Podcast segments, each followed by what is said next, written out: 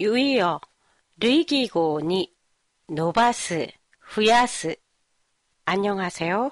도쿄 타마시에 있는 한국어 교실 한교실입니다. 오늘의 유의어는 늘리다와 늘이다인데요.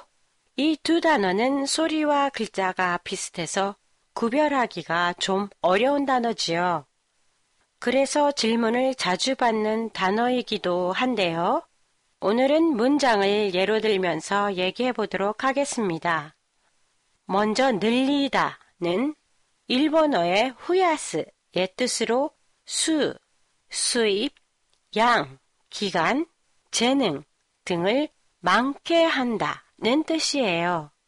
예문으로 재산을 늘리다, 수입을 늘리다, 관광객 수를 늘리다, 공사 기간을 일주일 더 늘리다, 아파트 평수를 늘려서 큰 집으로 이사했다 등 앞에 오는 말들과의 관계를 보면 많아지다 혹은 커지다 라는 뜻을 가지고 있는 것을 알 수 있지요.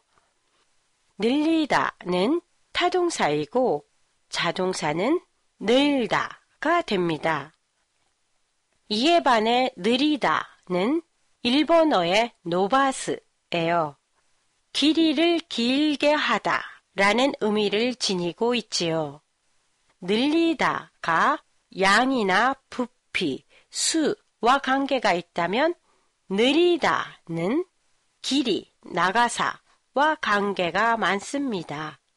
키를 느리다, 고무줄을 느리다, 바지를 느리다 에서 알 수 있는 것처럼요. 요즘 한국에서는 애들의 키를 느리기 위해 특화된 운동이나 식단, 호르몬 주사 같은 것을 많이 이용하고 있다고 합니다. 이럴 때 키는 길이와 관련이 있기 때문에 키를 느리다 라고 해야 하지요. 늘리다와 느리다는 한국어가 모국어인 사람들도 많이 틀리는 말이에요.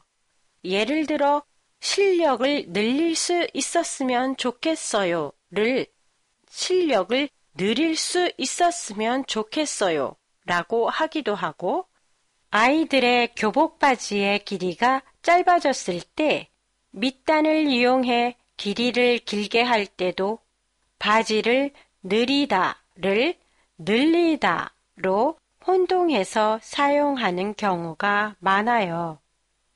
길이와 느리다에는 이가 공통으로 들어간다고 기억해 두시면 암기가 편하실 것 같네요.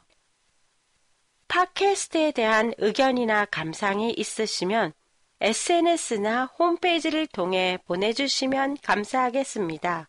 안녕히 계세요.